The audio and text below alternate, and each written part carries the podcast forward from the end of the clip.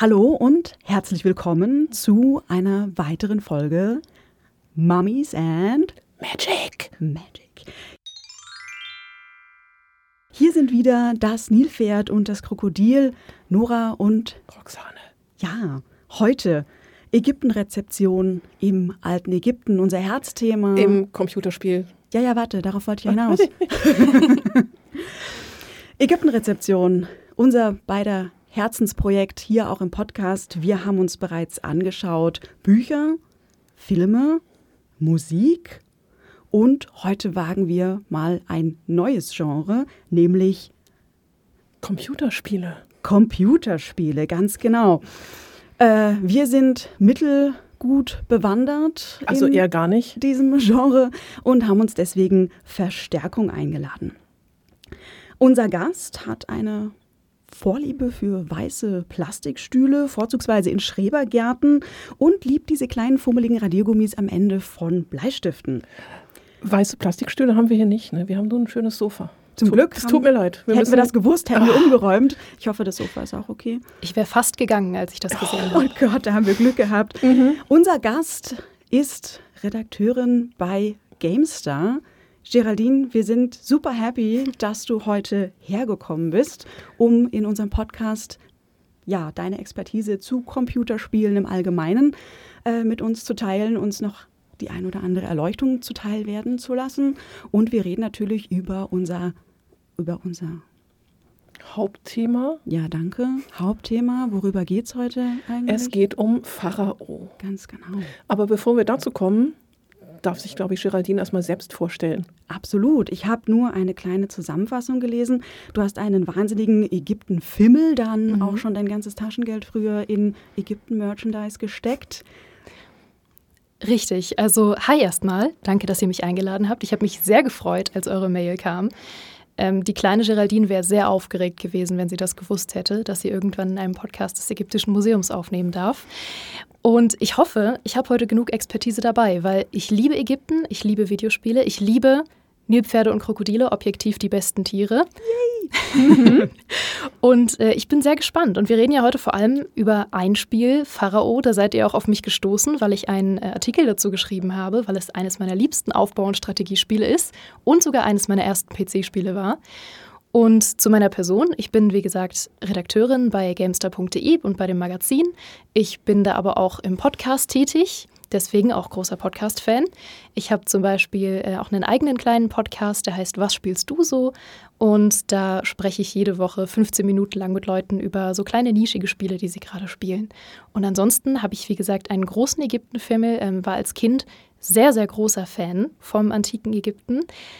Ich habe sehr oft die äh, große Bildenzyklopädie meines Vaters gestohlen, als ich noch nicht lesen konnte und habe mir da immer die Bilder zum alten Ägypten angeschaut. Dann hatte ich irgendwann selber sehr viele Bücher und auch sehr viel Merchandise aus dem Ägyptischen Museum, damals noch in Berlin, wo ich herkomme. Ah, cool.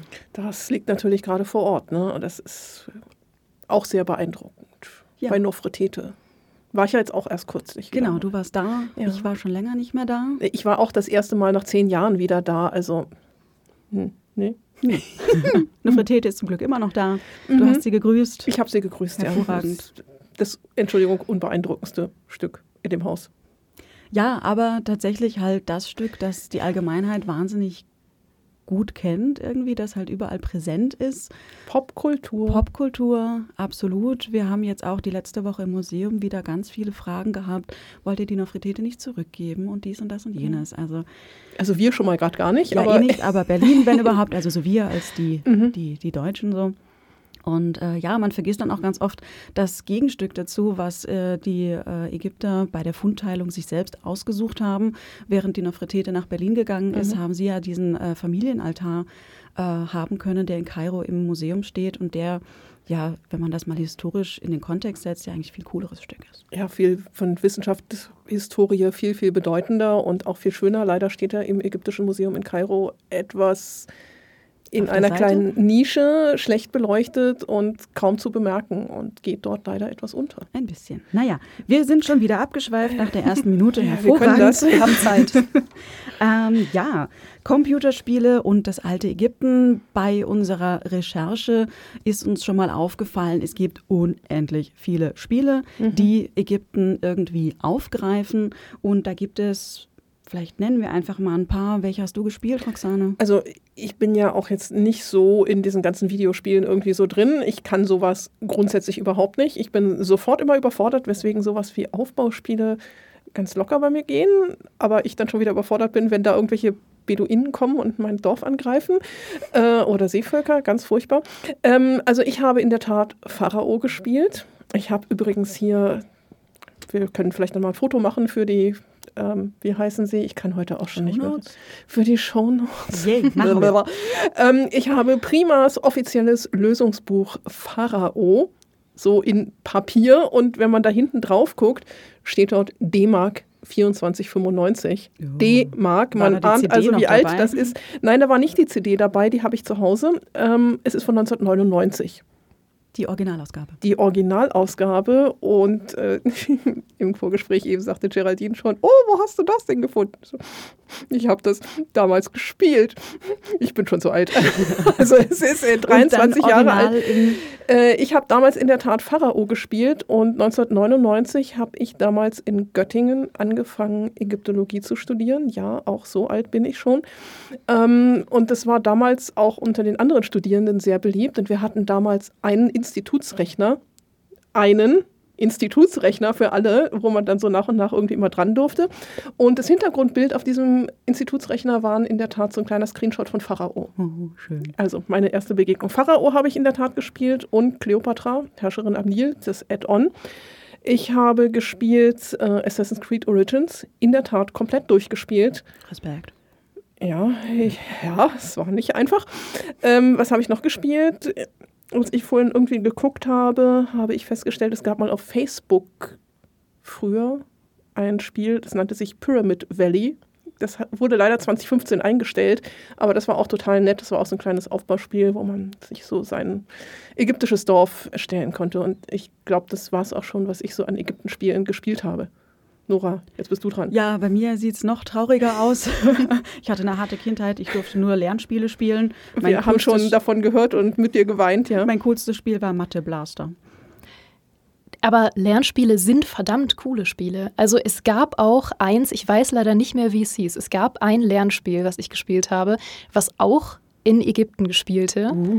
Ich meine, es hieß einfach sowas wie vierte Klasse. Aber es war ein fantastisches Spiel und ich habe das nie wieder finden können, weil Lernspiele immer so schlecht benannt sind und man dann einfach nicht mehr rausfindet, was das war. Aber das war auch ein Spiel, ähm, in dem man so eine Gruppe von Teenagern gesteuert hat oder eben Viertklässlern vermutlich, die Urlaub gemacht haben in Ägypten und dort irgendwie Rätsel gelöst haben. Und das war tatsächlich ein tolles Spiel. Also ich glaube, viele Lernspiele spielen direkt in Ägypten. Ja, wäre cool. Also Mathe Blaster war man ein Außerirdischer, leuchtend grün. Und man musste Matheaufgaben im Raumschiff lösen und die Lösung dann an Asteroiden abschießen. Das war einer der Level. Hammer. Wir hören deine Begeisterung. Ja. Was genau. übrigens ein Thema ist, das wäre fast eine neue Folge, aber der Mythos Aliens und antikes Ägypten ist was, was mich sehr fasziniert. Also da würde mich eure Meinung auch mal interessieren, aber ich will nicht zu sehr abschweifen. steht auf unserem Abschweifen Zettel. können wir, genau. Genau, also ja, steht auf jeden Fall auf unserem ja, wir haben noch Erich von. Däniken zu lesen. zum Beispiel. Mhm, Ganz da genau. werden wir mit Sicherheit auch über Aliens sprechen. Ja, was habe ich gespielt? Ich habe Age of Empires gespielt. Age of Empires habe ich auch gespielt, genau. Da Das kann man, stimmt. ich weiß gar nicht, die alten Ägypter spielen oder Mamelucken. Das war. Nee, da war beides? schon Ägypter, ja. Ja, also Ja. ich weiß noch Mamelucken auf dem Kamel. Ja, und aber es gab auch, dann auch Ägypter wahrscheinlich. ich weiß nicht, welche Age of Empires Version ich gespielt habe. Weiß ich leider auch. Zwei. Eins und zwei hatten wir, glaube ich, aber. mm. Civilization. Vorhanden. Civilization habe ich auch gespielt, aber das war damals noch Civ 2. Mhm. Also eine von den ganz frühen Varianten. Bei den anderen bin ich dann auch wieder Mhm. ausgestiegen. Ich habe dann auch Pharao gespielt, Mhm. äh, aber ich habe nie diese Pyramide fertig gekriegt. Auch so ein Thema. Das dauert ja auch so Ja, ja, bis zu aber- 30 Jahren, ne? Ja, äh, bis heute ist sie nicht fertig geworden. Äh, ja, Civilization wird bei uns zu Hause gespielt. Äh, ich bin da nicht so der Fan. Ich habe keine Geduld für diese Aufbauspiele. Aber äh, ja, ich wurde ein bisschen gebrieft. Grüße an Fabian.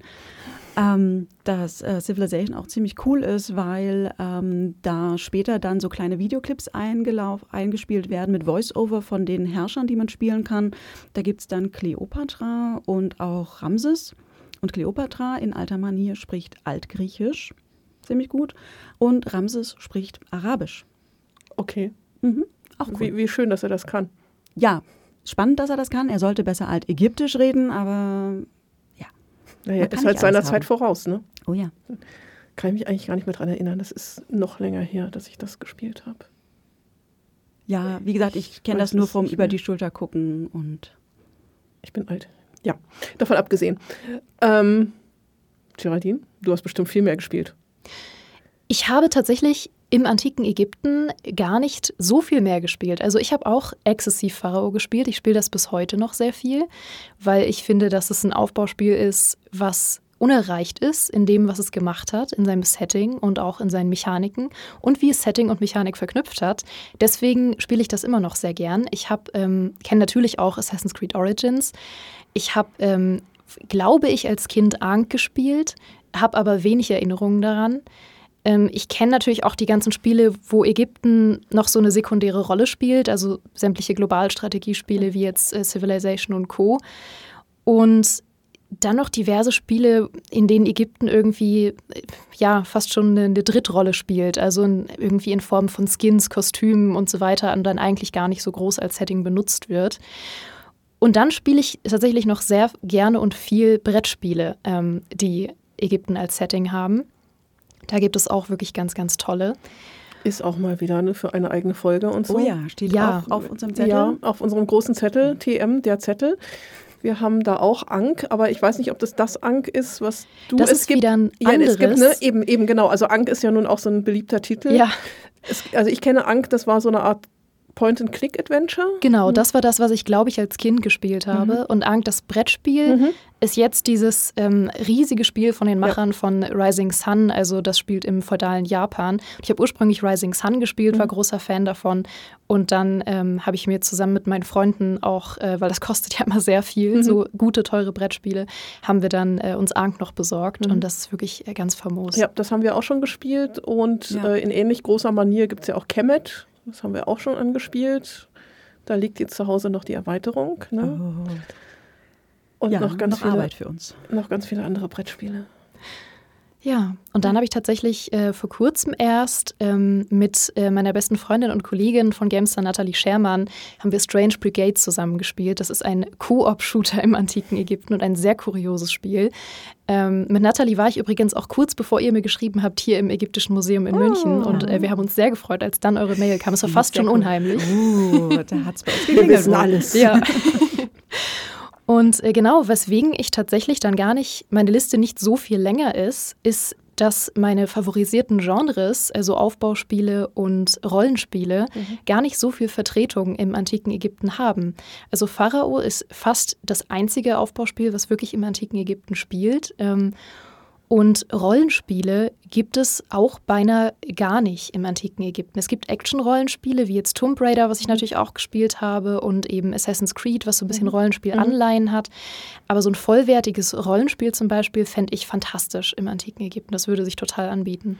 Wobei wir da ja festgestellt haben, Rollenspiele, die im alten Ägypten angesiedelt sind, gibt es auch als Pen und Paper so gut wie überhaupt nicht. Das stimmt. also das, glaub, das auch ist als Live-Action-Roleplay, glaube ich, Nee. auch nicht so sehr. nicht wirklich. Also das, man hat immer nur diesen, diesen Blick von außen. Das heißt also, man kommt nach Ägypten, man hat dieses äh, Gräberplündern, Rätsellösen, Kämpfen im Rollenspiel in diesen verschiedenen Settings. Man hat gerne irgendwie 19. Jahrhundert, Entdeckerzeit. Äh, aber wirklich was im alten Ägypten angesiedelt als Rollenspiel gibt es in der Tat nicht. Ja, ich glaube auch nicht. Ne? Das ist auch irgendwie ganz schwierig. Wir wissen auch gar nicht so genau, warum eigentlich. Weil ich meine, die Epochen sind gut erforscht, man kann das alles gut darstellen. Also auch mit oder ohne historische Authentizität kann man da, glaube ich, viel machen. Ja, aber es, es fehlt halt wieder das Typische, was wir ne, so als Erwartung an das alte Ägypten haben. Wir haben über Mumien gesprochen gehabt. Äh, da ist das natürlich irgendwie auch so, was erwartet man vom alten Ägypten? Mumien. Man erwartet Schätze finden, Gräber plündern. Und das ist halt was, was du in einem Rollenspiel im alten Ägypten effektiv nicht hast. Das stimmt. Du hast ja. keine Mumien und du hast keine Gräber, die du plünderst, wenn man das, naja gut, wenn ich jetzt sage, man hat es nicht gemacht, natürlich hat man es gemacht. Könnte die Grabräuber-Papyri nachspielen. Äh, da, wobei, das wäre schon echt spannend. Vielleicht. Dann ist man Verschwörung. Henker, Richter, Ja, Grabräuber, Verschwörung, Politik, Wir Gräberplünder. überlegen uns mal was. Es Ja. würde funktionieren. Mhm. Wir setzen die Grabräuber-Papyri als Rollenspiel um. Ja, Rechte sind bei uns. Wir haben es als Erste gesagt, genau. Ja, aber prinzipiell für Computerspiele äh, kann man zusammenfassen, dass es entweder Spiele gibt, die im alten Ägypten angesiedelt sind. Ähm, dann ist es eher auch ein buntes Potpourri äh, wie äh, Assassin's Creed. Ich habe da nur mal kurz reingeguckt, du hast es mal gespielt, aber Ja. so auf den ersten Blick 100 Prozent. habe ich äh, gesehen, dass es doch eine sehr bunte Mischung an allem, was irgendwie typisch Ägypten ist. Ja, also es spielt ja schon in Ägypten und in Rom, aber es spielt halt gegen Ende der altägyptischen Ah, mhm. Zeit. Also es ist ja im ptolemäischen Ägypten angesiedelt, Kleopatra, Caesar, also wirklich das Ende Ägyptens sozusagen. Und ist deswegen halt nicht mehr so typisch klassisch Ägypten. Aber trotzdem bist du halt überall unterwegs. Das heißt, du bist bei den Pyramiden unterwegs, du bist im, im Tal der Könige unterwegs, äh, du bist im Jenseits unterwegs und äh, du bist vor allem auch sehr, sehr viel in Alexandria unterwegs. Und das hat mir beispielsweise geholfen, dass ich äh, durch dieses Spiel ein deutlich sympathischeres Verhältnis zu Alexandria habe, als ich das vorher eigentlich nicht hatte. Das heißt, ich Ah. konnte mit Alexandria nie so wirklich was mit anfangen. Man kennt die Pläne natürlich, aber seit ich da mit Bayek durchgelaufen bin, kann ich mir das viel, viel besser vorstellen. Mhm, Das heißt, da ist dann auch viel Planung drin äh, in dem Spiel, dass es irgendwie passt, weil ich glaube, dieses ähm, Hieroglyphen-Übersetzungsprogramm, das kommt ja auch oder wird mit Assassin's Creed irgendwie etabliert. Hast du, Geraldine, weißt du noch, wie das heißt? Ich habe schon Ui, wieder ich vergessen. fürchte nicht, nein. Also da steckst du auf jeden Fall tiefer drin, weil ich habe das auch nicht so lange gespielt. Ich muss sagen, mich hat Assassin's Creed irgendwann ein bisschen verloren. Ich, ich fand das Konzept immer cool, dass sie gesagt haben, man verknüpft eine Gegenwartsgeschichte mit einer sage ich mal, alternativen Version der Geschichte, was vor allem in der Ezio-Trilogie, die dann in Italien gespielt hat, sehr, sehr stark war. Und äh, irgendwann wurde es einfach ein bisschen wild, fand ich. Also da war es dann so ein bisschen weit weg von dem, was einen dann wirklich interessiert hat. Ja, also mich haben diese, diese äh, Gegenwartsszenen, sage ich jetzt mal, in äh, Origins irgendwie auch total immer rausgeworfen. So, ey, lass das, ich will das nicht, ich will jetzt zurück ins alte Ägypten, ich will nicht diese ganzen Zwischenszenen und hier irgendwas spielen. Also das äh, fand ich dadurch, dass ich in dieser ganzen Assassin's Creed-Reihe auch überhaupt nicht drin war, sondern es war wirklich mein erstes Spiel, ähm, fand ich das auch so ein bisschen störend. Aber das Altägypten, das war grandios. Hm, cool, ja, klingt gut. Ähm, gut, das heißt, neben Computerspielen, die im alten Ägypten-Setting spielen, gibt es dann ja auch welche, die Ägypten als, ich sag mal, Platt-Deko-Element benutzen, als Mhm. Assets. Ähm, das ist dann vom Spieltypus teilweise auch was ganz anderes, könnte auch jede Kultur sein. Man klatscht dann so ein bisschen äh, Ägypten drauf. Ähm, da gibt es dann auch verschiedene Sachen. Age of Mythology äh, macht da ganz spannende Sachen. Ja, wobei du da ja bei Age of Mythology, das ist ja auch sowas von Age of Empires, so ein Ableger, äh, habe ich vorhin auch noch mal kurz schnell geguckt, so ein kleine Sequenzen, da hast du ja trotzdem schon so alte ägyptische Priester, die da ist vieles drin, genau. Mhm. Die wedeln da rum und man ist so ein Ja. hysterisch wedelnder Pharao Mhm, und mhm. äh, solche Sachen. Äh, oder auch in, äh, ich glaube in Diablo war das, da hat man auch ein Level, wo dann so äh, Mumien rumlaufen. Ähm, das gibt's, glaube ich. Äh, und überall findet man mal wieder Ägypten. Naja, der Klassiker von Deko, allein Deko ist ja Serious Sam, ne? Wo du halt irgendwie durch Ägypten läufst und irgendwelche Aliens kaputt schießt und man sich fragt, wieso Ägypten? Weil's geht. Ja, da sind wir wieder bei den Aliens. Ja, Aber das ist ja tatsächlich das Spannende, dass das äh, für viele Sachen gilt, dass manchmal das Setting eigentlich nur als Skin oder irgendwie als Deko benutzt wird und man sich nicht wirklich Gedanken darüber macht, was für besondere Mechaniken da drin stecken könnten. Also, dass man im Grunde auch jeden, jede andere Kultur dafür hätte benutzen können und dann einfach sagt, ja, dann sind die Mumien halt irgendwas anderes aus der slawischen Mythologie oder was auch immer. Und wirklich mechanisch hat es dann keinen Einfluss. Und Pharao hat es ja tatsächlich sehr viel besser gemacht und deswegen ist das eigentlich so einzigartig in dem, was es gemacht hat. Ja, das hebt Pharao wirklich deutlich heraus, weil man in Pharao nämlich die altägyptische Geschichte nachspielt. Man beginnt in der Frühzeit und mit dem Add-on Kleopatra kann man wirklich 3000 Jahre altägyptische Kultur durchspielen. Ja, voll. Und es ist nicht nur Name-Dropping. Ne? Man hat ja dann das Intro und äh, sieht dann die verschiedenen Level, die man freischalten muss. Die fangen wirklich in der prädynastischen Zeit an und auch die Hintergrundgeschichte, die für jeden Level äh, dann auch gegeben wird, äh, basiert ja dann auf irgendwelchen Meilensteinen zu dieser Zeit. Also ich war ganz begeistert als äh, Frühzeitarchäologe, ähm, dass man eben in der prädynastischen Zeit äh, anfängt und dass man eben als äh, Siedler anfängt, sesshaft zu werden und kleine Königreiche gründet, ähm, die sich dann etablieren und dann langsam in dieses Großreich hineinwachsen. Also fand ich super cool. Und dass die dann auch die Teniten eben, äh, oder dass man die Teniten auch spielt, also die erste Dynastie mit den ersten namentlich fassbaren Pharaonen der altägyptischen Kultur. Mega cool. Ja, es ist in der Tat so. Also du fängst ganz am Anfang an. Du hast halt ein kleines Fleckchen Wüste und dann hast du irgendwelche Leute, die da kommen und dann musst du ihnen Häuser bauen. Und das ist irgendwie die erste Mission und die zweite Mission beschäftigt sich dann in der Tat mit Tinis. So heißt es hier, Tinis. Genau. Ich kann ja hier nachgucken. Ne? Ich habe mhm. ja hier alles. Ja, genau, sehr gut. Ich habe alles mit Bildern und allem drum und dran. Äh, Mission 3 ist dann per Watchet und ähm, man arbeitet sich also so nach und nach durch Ägypten hindurch und spielt auch historische Ereignisse in Ägypten nach. Das heißt also, es ist dann doch irgendwie auch so ein kleines bisschen Lernspiel. Es ist sehr historisch unterfüttert. Also auch in meinem Lösungsbuch steht ganz viel auch zur altägyptischen Geschichte drin. Das heißt, da hat sich also wirklich ausnahmsweise mal jemand richtig Gedanken gemacht. Ja, ziemlich cool. Also Hintergrundstories findet man im Ansatz zum Beispiel auch in Civilization. Da gibt es eine Art Wikipedia, da kann man auch mal noch ein bisschen nachlesen. Aber so cool wie in, in, in Pharao ist es natürlich äh, dann nicht. Das ist schon was Cooles, Einzigartiges. Ähm, die historischen Fakten sind sehr schön.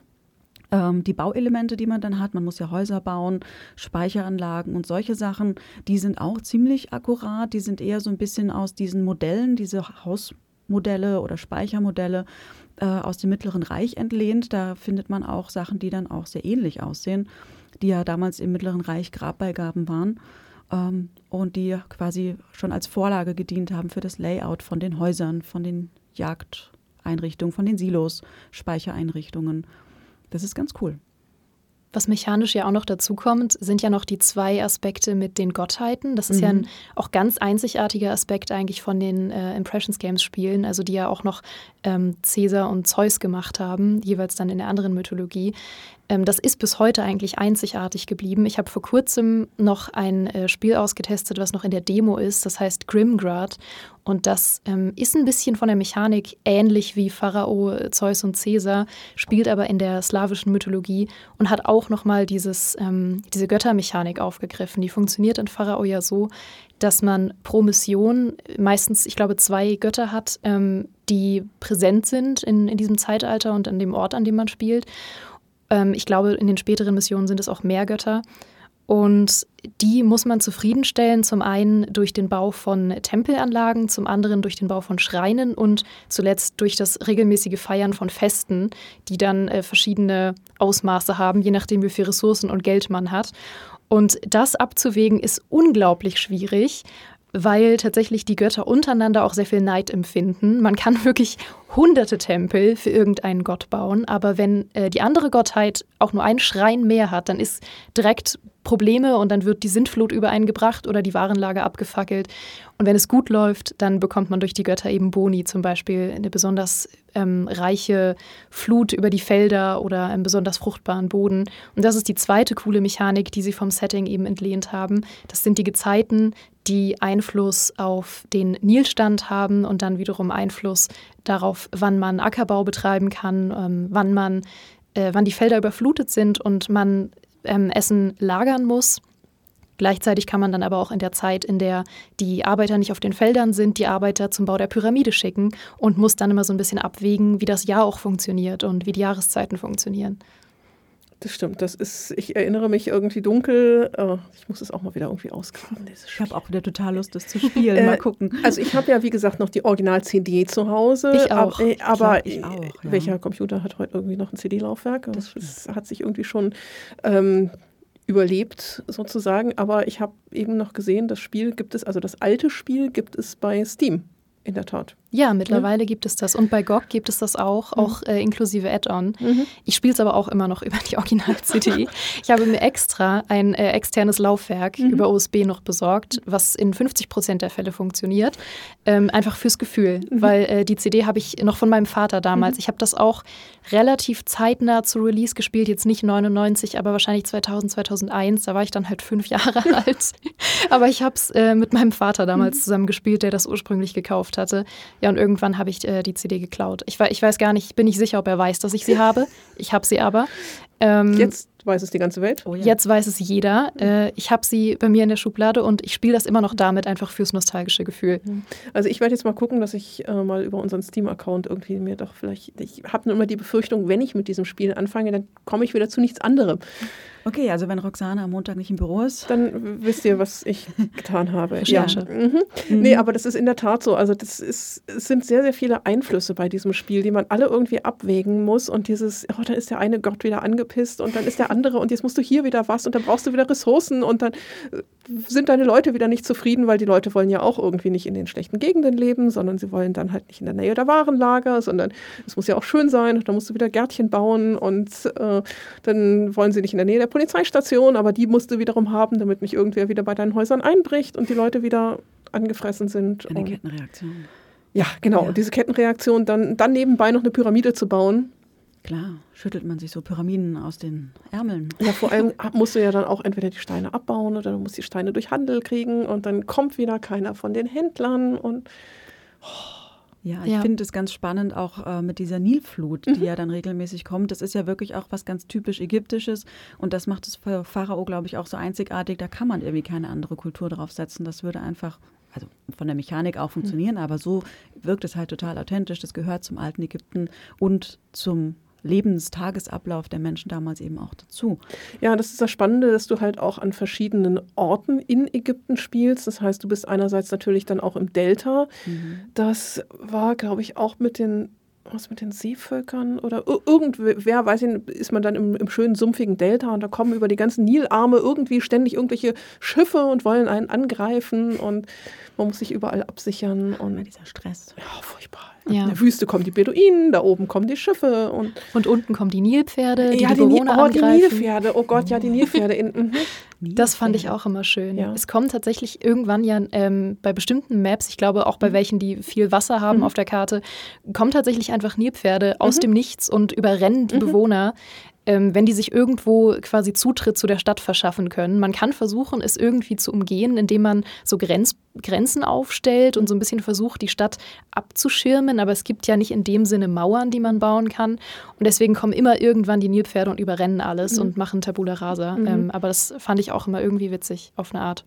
Ja, definitiv. Aber es, ja, es, es, es kommt so langsam alles wieder, die ganze Erinnerung an Nilpferde. Mhm. Aber mit der Nilflut, das ist wirklich sehr, sehr gut auch gemacht, eben auch, dass sie nicht jedes Jahr gleich ist, sondern dass du auch teilweise solche Dürreperioden hast oder sie halt mit äh, dem, dem Anbeten der Götter dann auch damit wieder etwas höher machen kannst. Ich erinnere mich auch, dass man irgendwann auch mit den Plagen, mit den berühmten biblischen Plagen zu tun hat, wo sich irgendwann der Nil mal rot färbt. Uha, unangenehm. Mhm. Fiese Sache das. Mhm. Ja epischer Moment auch. Also sie schaffen es auch wirklich dadurch, dass das Spiel so funktioniert, dass man anders als in anderen Aufbauspielen, die manchmal so Endlosspiele haben, also man fängt auf einer Karte an und baut eben so lange man will auf der, ob jetzt Kampagne oder freies Spiel. Ähm, und Pharao ist eins der wenigeren Aufbauspiele, in dem man häufiger die Karte wechselt. Und je weiter man kommt, desto länger spielt man auf einer Karte. Also auf der ersten spielt man vielleicht ein paar Minuten, weil man lernt einfach nur die Mechanik kennen. Dann spielt man vielleicht irgendwann mal zwei Stunden auf einer Karte und auf anderen spielt man dann wirklich mehrere Tage. Und man hat dann immer so Siegbedingungen und wenn die erfüllt sind, kann man entscheiden, ob man noch weiterspielen möchte und noch irgendwie weiter optimieren will oder ob man zur nächsten Mission geht. Und ähm, dadurch, dass dieses ähm, Jetzt habe ich komplett den Faden verloren. Was wollte ich eigentlich erzählen? Jetzt habe ich mich in meiner die Begeisterung Nilflut? verloren. Die, Nil die Nilflut, ja. Ähm, ich, hm, habe ich den Faden verloren? Na gut, erzähle ich irgendwas anderes. Ja, genau. ich, wollte, ich wollte eigentlich darauf hinaus, dass diese Mechanik insofern einzigartig ist, ähm, dass man ja wirklich auf verschiedenen Karten spielt, die komplett unterschiedlich sind. Das habt ihr ja schon erwähnt. Mhm. Also es gibt Karten, die mit sehr viel Wasser gesegnet sind und ähm, bei denen man zum Beispiel auch überall Grundwasser schöpfen kann, was auch eine wichtige Mechanik mhm. ist. Man kann, ähm, man sieht dann auf diesen Heatmaps, die immer anzeigen, wo zum Beispiel eine Stadt attraktiv ist oder wo Wasser geschöpft werden kann oder wo besonders hohe Kriminalität ist, sieht man dann, man kann auf der kompletten Karte überall Brunnen bauen. Und Brunnen sind die wichtigste Grundressource, um überhaupt Bewohner haben zu können. Andere Karten haben zum Beispiel wirklich nur einen winzigen Bereich, in dem überhaupt Grundwasser geschöpft werden kann. Und wo das Wasser ist, beeinflusst dann wieder, ähm, wo auch Ackerbau betrieben werden kann. Auf manchen Karten kann das gar nicht gemacht werden. Auf manchen Karten wird stattdessen dann äh, Tier gejagt. Und da, man, lebt man dann nur von, von Wildfleisch. Und dadurch ist es halt wahnsinnig abwechslungsreich und dadurch hat man auch, ähm, ha, darauf wollte ich hinaus, jetzt weiß ich es wieder. Deswegen steigern sich die Mechaniken nämlich auch von Mission zu Mission, weil du das mit dem roten Nil gesagt hast. Es gibt dann manchmal so epische Momente, wo man merkt, huch, ich habe seit Stunden gespielt und habe mhm. nicht damit gerechnet, dass sowas noch kommt. Allein die Monumente, also dass man dann irgendwann Pyramiden baut, mhm. kommt erst mit einer sehr späten Mission. Ja, also man fängt wirklich ganz klein an, man baut wirklich erst diese kleinen Masterbars, macht sich dann so eine Ziegelstufenpyramide, bis man dann wirklich zu der richtig schönen Steinpyramide irgendwie kommt. Wie sich das gehört. Wie sich das gehört, also wirklich auch so, wie sich der Pyramidenbau in Ägypten entwickelt hat. So kann man das Ganze nochmal irgendwie nachbauen. Und das, also gerade das Pyramidenbauen dauert halt echt ewig, aber das war so. Das war ja auch im alten Ägypten so, dass man nicht einfach so eine Pyramide aus dem Boden gestampft hat. Man kann übrigens auch äh, Sonnenheiligtümer bauen, so schön mit mhm. Obelisken schön. und so, mhm. wie Useré ja. zum Beispiel. Den haben wir bei uns im Museum, der hat auch sowas gemacht. Ähm, worauf wollte ich jetzt hinaus? Ich weiß ha. es auch nicht. Hahaha. ähm, genau, es ist so, dass man manchmal dann auch zu Städten, in denen man schon war, zurückkehrt. Das heißt mhm. also, man hat dann so eine schöne Stadt schon gebaut und da muss man irgendwo anders was erledigen und kommt dann aber wieder zu dieser Stadt auch zurück. Das ist wirklich sehr schön und dadurch, dass man diese abgeschlossenen Missionen hat, wird es auch nie wirklich langweilig. Klingt auch gut, ja. Pyramidenbau. Ähm, es wird viel genau. gemunkelt, wie man Pyramiden im alten Ägypten auch gebaut hat. Waren es die Aliens? War es einfach eine coole ja. Technik? Mhm. Äh, wie geht das in Pharao? Nichts Genaues weiß man nicht, aber in Pharao musste man sich für eine Methode entscheiden und man hat sich für die umlaufende Rampe entschieden. Also für die, die so in Spiralen äh, herumgeht. Das sind äh, in dem Fall Holzgerüste, mhm. wo dann die Arbeiter so schön mit Schlitten ihre Steine oben hochziehen. Es gibt unterschiedliche Varianten. Äh, Theorien, die man irgendwie dazu hat zum Pyramidenbau. Das geht von langen Rampen, die man hochgeführt hat. Wenn man dann allerdings den Materialbedarf sich anschaut, dann sieht man, dass man allein zur Erstellung der Rampe mehr Steine und mehr Material braucht als für die Pyramide selbst. Und vor allem auch die Länge, wenn man wirklich eine ansteigende Rampe bis zur Spitze der Pyramide Eine nicht braucht, allzu steile Rampe, ne, die man nicht ja auch allzu muss. steil, genau, dann ist die mehrere Kilometer lang. Mhm. Also das ist ganz schwierig. Äh, Theorien zum Pyramidenbau machen wir gerade noch einen Querverweis. Wir haben nämlich bei uns äh, uns auch damit beschäftigt im Museum. Wir haben auf unserem YouTube-Kanal eine kleine Reihe, die nennt sich Frag den Ägypter. Das sind kleine Erklärvideos, kleine Clips mit unserem Ägypter Cheti, der hier bei uns im Museum lebt. Und der hat sich in den ersten beiden Folgen auch damit beschäftigt, wie man Pyramiden eigentlich baut. Waren es die Aliens oder auch nicht? und wozu man eigentlich Pyramiden gebaut hat. Also, der ist ziemlich cool. Kommen auch in die Show Notes, dann kann man da nämlich nochmal nachgucken. Yeah. Kurz zusammengefasst, nichts Genaues weiß man nicht. In Pharao waren es die umlaufenden Rampen. Genau, ja. aber man hat sich damit beschäftigt und ja. sich dafür entschieden. Und umlaufende Rampen und vielleicht auch so kleine Hebekräne oder sowas, das äh, klingt erstmal plausibel. Mhm. Ich meine mich aber zu erinnern, dass der Schritt von der Stufenpyramide zur geglätteten Pyramide in dem Spiel sehr ambivalent gezeigt wurde. Ich glaube, weil da waren sie sich ja dann auch nicht ganz sicher, wie das funktioniert. Mhm. Man baut am Anfang quasi dieses Grundgerüst, was dann erstmal stufig ist und dann bauen sie irgendwie nochmal drum herum, so eine zweite Schicht und dann ist irgendwie so ein bisschen, ah ja, ja, und jetzt ist die Pyramide fertig. Wir reden jetzt mhm. nicht genau darüber, wie das passiert ist. Ja, ja, dann wird sie irgendwie noch geglättet und dann mit schönen weißen Kalksteinen versehen. Also man hat in der Tat, muss man hier gerade gucken, wo wir sind, Südashur. Wir sind schon im Alten Königreich, Dendera, Heliopolis, äh, Giza. Finde ich irgendwas zum Pyramidenbau? Nö. Wir bauen keine Pyramiden. Selbsterklärend. Ich war übrigens deswegen so fasziniert von dem Lösungsbuch, weil so alte Lösungsbücher für Spiele ja oft echt Sammlerstücke sind. Und äh, ich sehr großer Fan bin von alten Lösungsbüchern, weil sie mich auch wieder an die Bilderenzyklopädie erinnern. Deswegen, ich blätter einfach sehr gern in sowas. Mhm. Deswegen war ich fasziniert. Nicht, weil ich dachte, dass du alt seist. Das wollte ich nochmal klarstellen. ich, bin, ich bin alt. Wenn ich äh, das bei euch irgendwie höre, dann bin ich alt. Ähm, habe ich hier wertvolle Dinge in der Hand. Ja, aber kannst sagen, vielleicht hast du dein Sammlerstück für. Ja, ah, möglich ist das. Ah, ja. Muss ja mal gucken.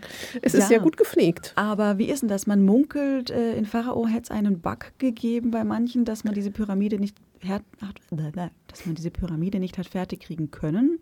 Stimmt das? Wirklich, das äh, es kann sein. Mhm. Ähm, ich habe das nicht gehabt, wenn ich mich richtig erinnere. Ähm, es, es, gab manchmal Schwierigkeiten. Also ja. es ist, manchmal hat es halt einfach, ging überhaupt nichts mehr voran. Ich habe auch mal irgendwie das eine Mal gehabt, dass ich irgendwie so ein Loch in der Pyramide dann hatte. So, ja, okay. Der berühmte Hohlraum. Der berühmte Hohlraum in der Pyramide, auch das haben Sie schon gewusst. Ähm, ja, aber ich glaube, das kommt in jedem Spiel irgendwie mal vor. Ja, ich, ich weiß gar nicht, woran das hängen könnte. Also ich bin mir sicher, dass ich es final durchspielen konnte. Mhm. Ähm, deswegen scheint das ja keine Sache gewesen zu sein, die immer aufgetreten ist. Aber ich glaube, da gab es wahrscheinlich viel Fehlerpotenzial, mhm. weil diese Pyramide ja immer in verschiedenen Phasen mhm. entstanden mhm. ist und zwischen den Phasen dann auch wieder viel passiert ist. Wie gesagt, man hat sehr oft ähm, so Arbeiterressourcen hin und her verlagert und ähm, wahrscheinlich kann es dann sein, dass irgendwie in einer Phase mal was stecken geblieben mhm. ist. Das kann schon sein. Ja, gerade wenn du dann auch diese ganzen Handelswege hast und da ist einfach sehr, sehr viel dem Zufall überlassen und ja. äh, irgendwann ja, ist halt kein Material da und du hast deine Arbeiter irgendwo anders beschäftigt und dann geht halt nichts. Vielleicht war ich auch einfach wieder zu ungeduldig. Möglicherweise. Hm. Es dauert lange. Hm. Hm. Ja, cool. Pharao, ähm, was fällt uns noch Schlaues ein? Weil sonst müssen wir ja vielleicht noch über äh, das Remake sprechen. Das sollten wir tun, ne? Das Remake. Was uns nämlich eigentlich auf Pharao gebracht hat, ähm, war unter anderem der Artikel in der GameStar, aber auch, dass man so Gerüchte gehört hat. Ich bin da auch schon angesprochen worden, dass Pharao neu aufgelegt wird. Wie man das ja mit mittlerweile allem macht, von Filmen, von Serien, von Büchern. Es gibt überall immer ein Remake und es soll jetzt auch ein Remake von Pharao geben. Richtig. Das wird heißen äh, Pharao in New Era. Und es ist noch nicht ganz klar, wann es rauskommt. Es gab jetzt aber gerade wieder eine spielbare Demo. Und ähm, es kann, konnte auch gespielt werden auf der Gamescom, auf der Spielemesse. Das heißt, ähm, es ist immer mal so ein bisschen im, im peripheren Sichtfeld unterwegs. Und das ist ein, ja, mehr oder weniger Remaster. Es liegt so zwischen Remaster und Remake. Also es hat nicht viele neue Mechaniken. Es ist nicht von Grund auf neu gemacht, sondern wie oft bei 2D-Strategiespielen, die neu aufgelegt werden, ist es vor allem äh, technisch ein bisschen aufpoliert, dass es eben auf modernen Rechnern läuft und dass es auf ähm, auch modernen Bildschirmen gut aussieht. Also es hat zum Beispiel auch ähm, dann den HD- und Widescreen-Support und es ist einfach höher aufgelöst. Es hat ein besseres Menü für ähm, moderne Bildschirme, die einfach anders aufgeteilt sind. Und es soll auch ein paar Balancing-Änderungen geben, also so ein paar Sachen, die im Original ein bisschen holprig waren oder schlecht ausbalanciert waren. Da wurden wohl die Werte angepasst. Ähm, ich persönlich habe es äh, noch nicht spielen können tatsächlich, aber mein äh, Kollege Fabiano hat just heute, wo wir diesen Podcast aufnehmen, einen Artikel dazu geschrieben, weil der hat es auf der Gamescom gespielt und äh, der hat da noch mehr Meinung zu. Ähm, ich bin aber auch schon sehr gespannt drauf, weil ich persönlich spiele, wie gesagt, sehr gern das Original noch und manchmal frage ich mich so ein bisschen, wozu es Remaster oder, oder Remakes von ähm, 2D-Strategiespielen braucht, weil die oft noch sehr gut funktionieren einfach heute. Aber es ist halt wahrscheinlich einfach ein bisschen aufpoliert, ein bisschen schöner genau. gemacht, ne? ein bisschen äh, Lack draufgetan. Genau. Das ist es halt. Ne? Genau. Ich meine, was der schöne Faktor ist, ist, dass dann wieder mehr Leute darauf aufmerksam werden. Deswegen finde ich es eigentlich sehr schön, dass das Remake passiert. Aber ich bin nicht so ganz glücklich, was sie mit der Grafik gemacht haben. Das Originalspiel hat ja eine sehr schöne 2D-Pixel-Grafik in dieser isometrischen Perspektive.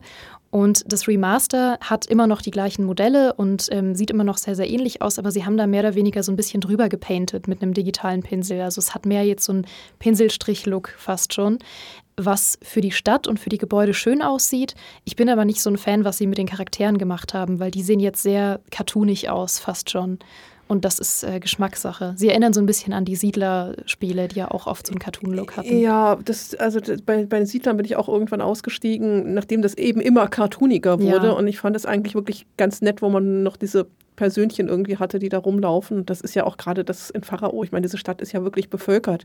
Und du hast diese ganzen Berufsstände, die da irgendwie mhm. rumlaufen und du kannst sie alle anklicken und die sagen dir immer was, wie die Stimmung in der Stadt ist oder die Polizisten, was irgendwie gerade wieder los ist. Und dann beschweren sie sich wieder alle und ähm, das macht das eigentlich ganz schön. Also da mhm. passt dieser Cartoon-Look ja. eigentlich nicht so wirklich dazu. Das, ich will jetzt nicht sagen, zieht das Ganze etwas ins Lächerliche, aber es nimmt dem doch ein Teil des Charmes. Mhm. Mhm. Ich glaube, ich habe das vorhin beim YouTube-Recherche Recherche auch für Age of Empires gesehen, dass das jetzt auch einen neuen Look hat ja. ein bisschen cartooniger auch aussieht. Da gab es auch Diskussionen, das mhm. stimmt. Das ist oft äh, die Abwägung bei Strategiespielen, weil Strategiespiele haben damit angefangen, diesen 2D-Pixel-Look zu haben, der einfach sehr, sehr detailliert war und der heute immer noch super aussieht, aber der mittlerweile auch aufwendig zu machen ist. Und da ist es oft einfacher, mit ähm, 3D zu arbeiten und das ist einfach. Ähm, auch mechanisch manchmal dann notwendig, wenn du zum Beispiel eine schwenkbare Kamera hast ähm, und auch so ein bisschen mehr dreidimensional tatsächlich spielst als auf so einer flachen Karte. Aber die Diskussion gibt es immer wieder, ob jetzt ähm, dieser Cartoon-Look für zum Beispiel jetzt das neue Age of Empires oder für Siedler äh, wirklich was ist, was die Leute mögen oder ob sie mehr diesen ernsthaften, detaillierten Look bevorzugen. Aber das ist ganz große Geschmackssache. Ich glaube, das Problem ist, dass dieser Cartoon-Look oft mit äh, Handyspielen in Verbindung gebracht wird und deswegen dann so ein bisschen negativ aufgefasst wird. Ja, wobei, also das, was ich am Anfang sagte, das Facebook-Spiel Pyramid Valley, das war halt auch sehr, sehr cartoonig, aber da war das mhm. einfach alles so. Da hast du halt so kleine Figürchen mit so riesigen Köpfen gehabt und die ganze Stadt sah irgendwie so aus. Da passte das halt wiederum irgendwie sehr gut dazu. Aber hier mit dieser doch relativ originalgetreuen Gebäudegrafik, da die sich ja auch an altägyptischen Vorbildern orientiert. Eben, ne? Das eben. Mhm. machte den Charme von dem Spiel ja auch aus. Mhm. Da passt es dann eben mit den Cartoonies nicht, nicht ganz so. Ich habe vorhin auch nochmal recherchiert, es gab in der Tat bei Steam das letzte Update zum Spiel am 5.10. Ganz neu. Es steht ewig lange schon immer Coming Soon. Ja, wann ist denn Soon? Macht die, ne? Ähm, ja, äh, das Update sagte auch Geduld, Coming Soon. Man darf also noch gespannt das sein. Das Spiel ist nicht tot, haben sie gesagt. Wir arbeiten noch im Hintergrund. Ja, danke. Das äh, ist schon sehr tröstlich. Es gibt übrigens auch einen Discord-Server. Da kommt man auch über, den, über die Steam-Ankündigung drauf, aber kann ich auch noch mal in die Shownotes reinpacken. Memo an mich, Shownotes wieder mitschreiben beim Schneiden der Folge. Mhm, ähm, da kann man auch, also da hat man auch noch mal die ganzen Updates auf dem Discord-Server. Die Charaktere, weil wir jetzt über die äh, Charaktere visuell gesprochen haben, waren mechanisch übrigens auch ganz toll und von der Atmosphäre. Ich finde, die haben sehr, sehr zur Atmosphäre beigetragen. Ähm, du hast es schon gesagt, dass man äh, die immer einzeln anklicken konnte und sie dann erzählt haben, wie die Stimmung in der Stadt ist. Und eigentlich ist es mechanisch ja auch so gedacht, dass man ähm, in den Menüs und auf den Karten gucken kann, wie die Stimmung in der Stadt ist. Also eigentlich siehst du ja, wie die Berufsstände ausgelastet sind, wie die Nahrungsversorgung ist, wie die Kriminalität ist, siehst du alles in den Menüs, wenn du nach nachschaust. Man kann aber eben auch die verschiedenen Berufsstände anklicken und dann eben erfahren von dem äh, Heiler in der Stadt, wie eben die Gesundheit in diesem Viertel aussieht. Und das der Zahnarzt, der Zahnarzt, der sich immer beschwert, ja. ja, oh Gott. stimmt, oh mhm. Gott, ja. ja. Das war immer ein großes Problem. Mhm. Und das habe ich viel lieber gemacht. Ich habe das viel immersiver gefunden, einfach tatsächlich die Leute zu fragen, in Anführungszeichen, wie die Situation aussieht, weil das auch zuverlässig war. Also das hat genauso gut funktioniert, wie in den Menüs zu gucken. Es war nur einfach viel atmosphärischer. Und diese einzelnen simulierten Charaktere und auch einzelnen simulierten Waren, also jeder Stein wurde ja da wirklich auch nicht nur visuell von A nach B transportiert, mhm. sondern der Stein, den man da gesehen hat, war dann auch mechanisch der Stein, der transportiert wurde. Und man mhm. musste warten, bis er angekommen mhm. war. Das ist nicht oft in Aufbauspielen. Viele Aufbauspiele simulieren ihre Waren äh, nicht einzeln, sondern mehr so übergeordnet. Das ist dann wieder ein anderes System. Aber deswegen war Pharao sehr, sehr einzigartig, beziehungsweise das galt eben auch für Caesar und Zeus von Impressions Games, dass die ihre einzeln simulierten Bewohner eben mit sehr viel Liebe gemacht haben und äh, jeder Bewohner stellvertretend für einen Berufsstand war. Also man konnte mit den Arbeitern sprechen, mit den Wasserträgern, mit den Feuerwehrleuten, mit den Ärzten, mit ähm, den Marktverkäufern und äh, das war immer alles ein Riesenspaß. Und natürlich mit den Geistlichen auch, mhm. die dann auch immer irgendwas über die religiöse Situation erzählt haben. Ja, ja, die Götter sind wieder beleidigt und ja, so weiter. immer. Ähm, es ist auch bei der, bei der Ernte immer einfach sehr schön. Also mhm. man sieht halt wirklich dann live, wie da irgendwie auf den Feldern gearbeitet wird, wie dann geerntet wird, wie dann irgendwie die ganzen Karten Karren äh, das Zeug wegtransportieren und dann muss man wieder gucken, dass man genug Marktplätze hat, wo das wieder untergebracht wird und dann beschweren sie sich und dann stehen sie wieder irgendwo rum und wenn man nicht schnell genug neue Marktplätze baut, dann kommt halt die Nilflut und dann ertrinken sie mit ihren Waren, weil sie noch an den Feldern stehen. Ja, Ja. das Ups. ist schrecklich. Auch wenn man keine guten Straßen hat, ne, die mit den Karren dann nicht weiterkommen. Mhm. Probleme. Ja, furchtbar. Ja, cool. Wie ist es dann mit dem Add-on Cleopatra? Ihr habt es gespielt? Ja, also das Original Pharao geht bis zum Ende des Neuen Reiches, also die ganz klassische Zeit, und Kleopatra deckt dann den ganzen Rest ab. Das heißt, da ist eine Spätzeit und dann die Ptolemäer, bis wirklich, ich weiß gar nicht mehr, wie es endet. Irgendwann ist es dann halt zu Ende. Okay, Ja. aber das Prinzip ist das gleiche. Man fängt auf einer Map an, man baut. Genau, also es sieht ganz, ganz Mhm. genau wieder dasselbe aus. Wo- Wobei, war das schon hier bei, bei Pharao, wo man dann wirklich im Tal der Könige die ganzen Gräber macht? Oder gehörte das zu dem, zu dem Add-on dazu? Das ich weiß ich weiß, es auch nicht mehr. Ehrlich gesagt, die Sache ist, ich fange Pharao ständig wieder von vorne an. Also ich spiele Pharao so im Schnitt einmal im Jahr, dann sehr exzessiv für zwei, drei Wochen und spiele es in der Zeit nicht unbedingt durch, weil ich einfach auch oft, wenn meine Siegbedingungen schon erfüllt sind, noch auf meiner Karte Mhm. weiterbaue, weil ich die Stadt einfach hübsch haben möchte. Mhm. Und deswegen habe ich es nicht so oft durchgespielt. Ich fange sehr oft den Anfang an. Ich habe sehr oft den Anfang gespielt ähm, und sehr oft die Mitte und auch sehr oft so ein bisschen die, die, die späteren Missionen, aber wirklich zu Ende, sodass ich wirklich einen Endscreen hatte und die Credits gesehen habe, sehr selten, weil ich es immer wieder von vorn anfange. Ich mag auch einfach den Anfang gerne. Ja, es ist einfach schön, wenn man das, das Serabit el-Khadim, wo man dann irgendwie wirklich in der Wüste auf dem Sinai hängt und dann diese Mhm. ganzen Bergbausachen irgendwie machen muss. Und das ist Ja, diese super. Goldminen, die waren auch immer toll. Ja, genau, Ja. Gold, Ja. Edelsteine, alles. Bronzeminen und mh, Das waren die besten Level, weil normalerweise konnte man nur Geld einnehmen durch Steuern. Mhm. Und Geld ist ja die wichtigste Ressource in Pharao, weil auch außergewöhnlich, man baut gar nicht mit Ressourcen wie Holz oder ähnlichem, sondern man baut nur mit Geld. Mhm. Und deswegen braucht man immer Geld und deswegen kann es super schnell in die Hose gehen, wenn man irgendwie eine schlechte Bilanz hat. Und in den meisten Leveln bekommt man nur Geld durch Steuern oder durch Events. Ähm, und in manchen Leveln konnte man Gold abbauen Mhm. und hatte eine direkte Einnahmequelle für Geld. Und das war herrlich, Mhm. weil da konnte man sich richtig austoben und ganz viele Ornamente und Gärten bauen, die einfach nur für ähm, hübsch aussehen da waren. Das stimmt, ja, auf jeden Fall. Sonst beschweren sich die Leute wieder, dass sie zu viel Steuern zahlen müssen und Ja. dann muss man die Steuern wieder runtersetzen Mhm. und zur Not muss man sich wieder irgendwo Geld leihen und Handelswaren kosten ja auch wieder. Es ist Ja, immer so viel, total. als- an das man irgendwie alles denken muss. Aber diese ganzen neuen Reichsgräber, also das habe ich noch in sehr, sehr guter Erinnerung, dass man dann wirklich in Theben im Tal der Könige dort diese Königsgräber in den Fels reinmeißeln muss und dann auch wirklich da so in diesen Fels immer reingucken kann und das dann versuchen muss zu platzieren und dann hast du die Wanddekoration und wirklich so richtig tiefgehende Gräber. Das Mhm, war Wahnsinn, wirklich ja. ganz toll gemacht, ja. Ich will das Add-on nochmal holen. ja. Naja, oder du wartest halt jetzt, bis das Neue Ah. kommt. Soon. Soon. Soon. Wann ist dieses Soon? Äh, Ja, Schon bald. ich weiß nicht, ob irgendwo ein. wa- Wahrscheinlich kommt es, wenn das ägyptische, das Grand Egyptian Museum in Kairo eröffnet. Nein. Da bauen sie dann so einen kleinen Klappstuhl auf, wo man dann Pharao New Era spielen kann. Ja, höchstwahrscheinlich. Das Ja, also es wäre ja vielleicht äh, strategisch cool, das mit äh, dem Tutanchamun-Jubiläum zu verknüpfen. 4. November. Oh. Und Gerüchten zufolge soll auch in Kairo das Museum in dem Zeitraum eröffnet werden. ja, bei dem bauen sie ja auch schon so lange wie an einer altägyptischen Pyramide. Ja, das Grand Egyptian Museum sollte eigentlich vor unserem Museum eröffnen. Nebenbemerkung, wir feiern nächstes Jahr zehnjähriges Jubiläum. Ja, die sind Ups. seit 20 Jahren dran an dem Neubau und äh, mal sehen. Also Gerüchten zufolge soll es demnächst soweit sein. Weil es gibt auch eine große, ich glaube, Klimakonferenz jetzt im November in Kairo. Bestes Klima. Bestes Klima, um vielleicht auch in dem Zusammenhang ein Museum zu eröffnen, egal ob es fertig ist oder nicht. Ja, mal sehen. Ich war ja schon dort. Ich äh, durfte einerseits in die Keller, die sind nämlich schon fertig. Ja, die ganze Restaurierungsabteilung. Da man, guckt, man guckt sich Ägypten-Dokus an, man sieht immer nur die Restaurierungsabteilung. Genau, weil die sind schon durch. Da gibt es eben Labore für Holzrestaurierung, Steinrestaurierung. Die Goldsachen von Tutanchamun Mhm. sind alle dort. Die äh, durfte ich mir ansehen, die wurden mir gezeigt. Das war mega, mega cool.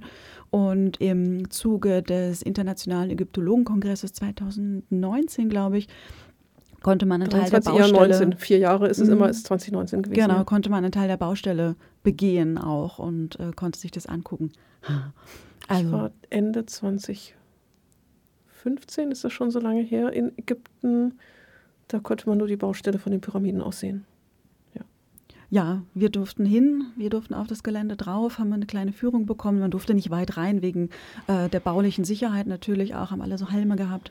Das war ganz cool, aber ja, es war noch viel zu tun, also 2019. Ich bin gespannt, wie weit sie gekommen sind. Also bitte im November, Tutanchamun, 100 Jahre feiern, Klimakonferenz abhalten, Grand Egyptian Museum eröffnen, Pharao A New Era Release. Bitte. Und dann kommt alles Wünsche. zusammen. Ja, Ja, wir haben es gesagt und jetzt muss es so geschehen. gut, klingt fantastisch, machen wir so. Mhm. Wenn wir es dann irgendwann mal wieder live gespielt haben, dann müssen wir nochmal darüber berichten, oder? Ja. Hm. Und wir müssen uns mal im Stream versuchen. Spiele streamen. Ja, wir hatten schon, äh, der Kollege oben, Jan, hat äh, vorhin gerade gemeint, wenn äh, das neue dann New Era draußen ist, ob man dann äh, so eine Spielediskussion mal macht. Jemand, der es kann, spielt und äh, die Ägyptologen werfen gehässige Kommentare von der Seite ein. ähm, Sitzen hinten und sagen, aber, das ist aber, ganz aber. falsch. Genau.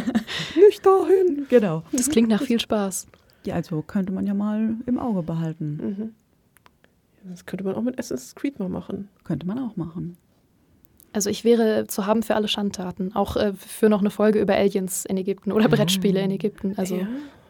Wir haben es gehört, wir werden es machen. Ja, ja, es ist jetzt im, äh, in der Welt. Äh, alle anderen Ja. haben es auch gehört. Mhm. Und äh, ja, mal sehen. Also ich bin ja immer so ein Held für äh, Motion Sickness bei Computerspielen, aber Mhm. ich muss mal gucken, wie es mit Assassin's Creed aussieht.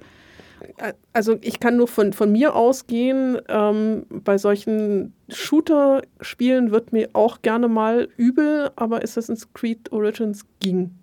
Das Ja. hat funktioniert. Ich habe sogar das Kämpfen hingekriegt. Und ich Ja. habe sogar ab und an mal gewonnen. Uh. Auch, ich habe einen 14-jährigen Sohn, der immer nur daneben steht und mich auslacht. Wenn ich wieder so, was muss ich tun, was muss ich tun? Mama. Ja, irre Ja. Knöpfe drücken, bis irgendwas passiert. Das Ja, ist der, ja, ja, schon, genau, aber es gibt so viele Knöpfe und äh, nie. Nie, ja. Genau. Keine er, Ahnung, Er schüttelt hab, das dann äh, immer so locker irgendwie aus dem Ärmel und ich stehe daneben und denke mir so, mm, Ja, ich habe äh, Witcher mich dran versucht, Oh. an dem neuen dritten Teil. Äh, ja, bis ich die Treppe raufgehen konnte in der Motorik, das war schon schwer. also, kleine Schritte. weißt du, worauf du dich einlässt, Geraldine? Wir können es auch andersrum machen und ich werfe gehässige Kommentare von der Seite ein. Also Das wäre nur fair. Aber es wäre hart. ja. nein, oh Gott. Ich finde das ganz furchtbar, wenn Leute dafür verurteilt Mhm. werden, wenn sie äh, sich nicht auskennen irgendwie Nee. mit Spielen oder einfach da nicht so, Es- nicht so die Gewohnheit drin haben, weil es ist eine Gewohnheit. Mhm. Also Leute, die damit nicht aufgewachsen sind, das ist verdammt schwierig. Das ist Mhm. eine verdammt schwierige koordinative Sache, ähm, je nach Spiel eben auch. Und es gibt Spiele, die ja wirklich damit beworben werden, dass es Spiele sind für Leute, die sonst nicht spielen, weil manchmal so offensichtliche Sachen wie allein, wie man eine Figur steuert oder die Treppe hochgeht, sind Sachen, die man nicht unbedingt weiß, wenn man nicht damit aufgewachsen ist. Und äh, deswegen finde ich das ganz furchtbar, Leute dafür zu verurteilen, weil ich finde, dass Spiele sowas Fantastisches sind, um Leute eben auch zusammenzubringen. Und ich finde, es gibt nichts Cooleres, als zum Beispiel irgendwie meinen Eltern zu zeigen, wie irgendein Spiel funktioniert. Und natürlich wissen die nicht, oder gut, mein Vater weiß es, mein Vater kennt sich ein bisschen aus mit Spielen, aber meine Mutter weiß zum Beispiel nicht von alleine, wie ein Controller funktioniert oder wie Spiele funktionieren. Und ich finde es total schön, ihr sowas zu zeigen und dann auch zu sehen, wie begeistert sie eben davon ist, dass sie jetzt eine Treppe hochgehen kann oder dann eben auch irgendwann mal größere Schritte zu machen. Deswegen, ich finde das schön, wenn man da auch einfach äh, zusammenfindet.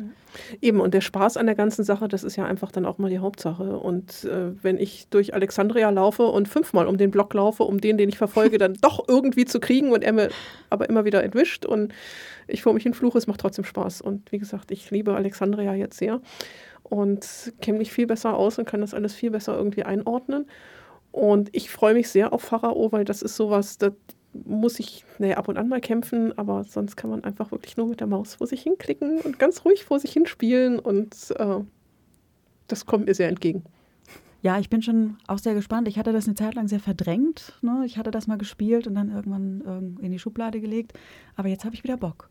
Ich habe in der Also, Tat auch damals den, den Nachfolger Zeus gespielt, Mhm. Herrscher des Olymp Mhm. und Herrscher von Atlantis, war, glaube ich, das Add-on. Poseidon, ja. Oder äh, genau, Poseidon, genau. Ja. Herrscher von Atlantis, ja. Uh, Atlantis hat man ja auch immer. Also es ist ganz spannend, weil die Nachfolger spielen dann immer in Griechenland. Es ist hier mit Pharao und Zeus so. Es ist mit Assassin's Creed Origins und Odyssey so. Ne? Also, Mhm. Ein Muster. ja, ein historisches vielleicht. Ja, und ich weiß nicht, ist es dann im Gameplay Ägypten cooler als die Antike? Ja, klar. Dann muss man mit denen anfangen, dass alle das Spiel spielen wollen und dann wollen alle den Nachfolger spielen und der ist halt dann bei den Griechen, Römern. Ja. Hm. Okay. Wobei man bei Zeus dann auch gegen total viele Monster irgendwie kämpfen musste. Diese ganzen mythischen, Mhm. antiken Sagen, Monster, die einem dann das Dorf kaputt gemacht haben. Stimmt, ja. Stadt der Nilpferde. Ja, statt der Nilpferde hat man dann irgendwie Menaden gehabt und hat Talos gehabt und ich weiß nicht mehr, was noch alles. Mhm. Cool. War auch sehr schön. Mhm. Aber Ägypten ist toller. immer. Wir Ja. sind da vielleicht ein bisschen vorbelastet. Nee, ich sehe es auch so. Aber es gibt ja auch immer den Unterschied zwischen äh, einem realistischen Ägypten-Ansatz oder einem, einem Fantasie-Ägypten-Ansatz. Es gibt ja auch einfach sehr viel Fantasy mit Ägypten. Habt ihr wahrscheinlich in anderen Folgen auch schon viel drüber gesprochen, dass äh, Ägypten ja dann auch oft so in so eine sehr fantastische Richtung abdriftet. Ja, und das ist hier eben überhaupt nicht so. Also da hat man ja wirklich keinerlei fantastische Elemente, sondern du hast ja die Götter halt, das ist vielleicht das Einzige, die halt so ein bisschen eingreifen in die Mechanik. Aber ansonsten bleibt es sehr, sehr an der Geschichte und an der Realität in Ägypten, an der Historie orientiert. Ja. Ja. Und das sind ja auch alles altägyptische Götter, ne? Man hat da Osiris und Bastet und so. Tach. Genau, Tach. ja. Mhm, mhm. Also die, die populärsten Götter, die auch in den Anfangsmissionen Mhm. immer viel vorkommen, sind Osiris, der eben den Stand des Wassers Mhm. unter anderem kontrolliert und Bastet, die die Warenlager und Häuser so ein bisschen. Die Göttin ähm, der Feste und so, ne? Mhm, Genau, mhm. also die, die ist zum Beispiel, wenn äh, sie wütend ist, dann kann sie, glaube ich, Warenlager abfackeln. Wenn sie gut drauf ist, dann versorgt sie alle Wohnhäuser mit Essen und, und Waren. Ja, ich glaube, sie veranstaltet doch auch Feste, oder? War das nicht? Manchmal, genau, Ja. man, man veranstaltet die Feste normalerweise selbst Ja, und muss und- Geld dafür Genau, bezahlen. und ab und an schmeißt Bastet mal so ein Fest. Manchmal sagt Bastet so, jetzt Party und dann muss man nichts dafür bezahlen, genau. Klingt gut. Ja. Ja, Ja, und Tag der mit den Handwerkern, ne, Mhm. der dann die wieder ein bisschen fördert oder hindert, je nachdem. Das ist schon ganz nett. Maat hat man noch, da hat man kleine Schreine, glaube ich. Und Maat sorgt dann auch mal wieder so ein bisschen für Gerechtigkeit und gegen das Verbrechen. Das heißt also, man hat sich auch da sehr genau mit der Tätigkeit der Gottheiten auseinandergesetzt. Mhm. Das finde ich also auch gut. Gut recherchiert da auch Mhm. wieder, ja, cool. Ja, und das ist ja nicht mal unbedingt ein Fantasieaspekt. Ich meine, wenn die Leute im alten Ägypten das geglaubt haben, Mhm. dann ist es ja im Grunde auch nur eine, ja, ein Kostüm dafür zu sagen, nun, jetzt gab es eben keine Flut dieses Jahr oder jetzt gab es eben äh, sehr viel fruchtbaren Boden dieses Jahr und die Leute machen dann daraus das, was sie eben geglaubt haben. Ja, eben, also es orientiert sich schon sehr an der altägyptischen Weltsicht. Ja. Auf jeden Fall. Voll. Und das beeinflusst die Spielmechanik, beeinflusst so, wie man Mhm. mit zurechtkommt in dem Spiel. Hat man eine Nilflut, hat man eine Ernte, hat man eine Dürre, hat man Hunger, diese ganzen Sachen. Und das ist, glaube ich, eben, ne, wie Geraldine auch sagte, diese Spielmechaniken, die äh, dieses Pharao, dieses Spiel einfach auch wirklich einzigartig machen gegenüber den anderen Spielen, die wir auch erwähnt haben. Mhm, das stimmt. Also, coming soon. Wir warten sehnsüchtig drauf. Bis dahin holen wir uns jetzt alle nochmal das alte Spiel. Mhm. Das ist keine Werbung, wir werden hier nicht gefördert. Schön wär's. Also, falls uns die äh, Spieleindustrie fördern will, falls sie Beratung will, Wir sagen nicht nein. genau. Äh, und dann hoffen wir, dass es wirklich bald kommt. ja, wir dürfen gespannt sein. Mal sehen, ob wir dann eine Release-Party machen, spielen, kommentieren. Ja, also falls irgendjemand bei uns schön. eine Pharao-Release-Party machen will, auch Ah. dafür stehen wir natürlich bereit. Eine Ne? LAN-Party im Auditorium. Ja, Das wäre fantastisch. ja. Oh. Wenn das Glasfaserkabel wieder funktioniert. Sehr also, gut. Wir, ähm, wir sind zwar ein. Museum, aber wir sind nicht so staubig, wie man von Museen vielleicht immer denkt. Das heißt, wir sind auch durchaus offen für Neues. Also, wir hatten übrigens mal, es ist schon wieder gefühlte 100 Jahre her, sogar hier im Museum, eine Ausstellung zu Computerspielen. Das war im Rahmen von Kino der Kunst. Und die hatten bei uns eine ganze Reihe von auch anspielbaren Computerspielen. Und da hatten wir unter anderem Journey, was ja auch so ein bisschen vom Setting her Ägypten-lastig ist. Man hat diese ganzen Reliefs und Ja. diese Darstellungen. Man ist in so einem Wüstensetting. Das lose inspiriert davon so ein bisschen. lose, ja. ja, lose inspiriert, weil also durch Journey, Journey ist ja sowieso also ein tolles Spiel, das habe ich auch ein paar Mal wirklich durchgespielt, aber es bleibt doch sehr mystisch. Mhm, klingt auch spannend, Ja. aber das, was ich ja auch hier erlebt habe, ist, ihr habt ja mittlerweile auch euer eigenes Exit-Game. Ist jetzt kein Computerspiel, aber moderne Technik auch hier. Ja, eben. Also, ne, Museum ist eben nicht nur staubig, sondern man kann auch bei uns digitale Spiele spielen. Ein nicht Ja, Exit-Game, ich hab's ne, eigentlich gesagt, schon. Es ist ein Augmented Reality-Spiel, was wir hier im Museum haben, wo man mit einem Tablet sich auf die Reise durch die Nacht begeben kann, auf den Spuren des Sonnengottes, Rätsel lösen muss im Museum und zum Schluss natürlich auch gegen einen Endboss kämpfen, wie sich das gehört, gegen die Apophis-Schlange. Genau. Mega cool, macht Mhm. sehr viel Spaß. Das heißt also, Sehr man kann cool. auch bei uns hier irgendwie spielen. Ganz genau. Das war jetzt der Werbeblock zum Ende. wir sagen danke, dass du da warst, Geraldine. Ja, vielen Dank. Danke für die Einladung, es war sehr schön. Und äh, wir machen dann mal Brettspiele und dann machen wir Aliens, ne? Ja, ich bin offen für Und alles. bis dahin ist vielleicht Pharao oder New Era draußen. Ja, dann können wir Das- darüber auch noch mal was sagen. Das werden wir tun. Ja, klingt cool, klingt nach einem Plan. Mhm. Und Ansonsten sagen wir danke fürs Zuhören. auf Wiederhörnchen. Wiederhörnchen. Wobei ich jetzt eigentlich wieder sagen sollte, later skaters. Later skaters. Wiederhörnchen ist deins. Ja, jetzt hat jeder alles gesagt. Und jetzt sind wir weg. Gut. Tschüss.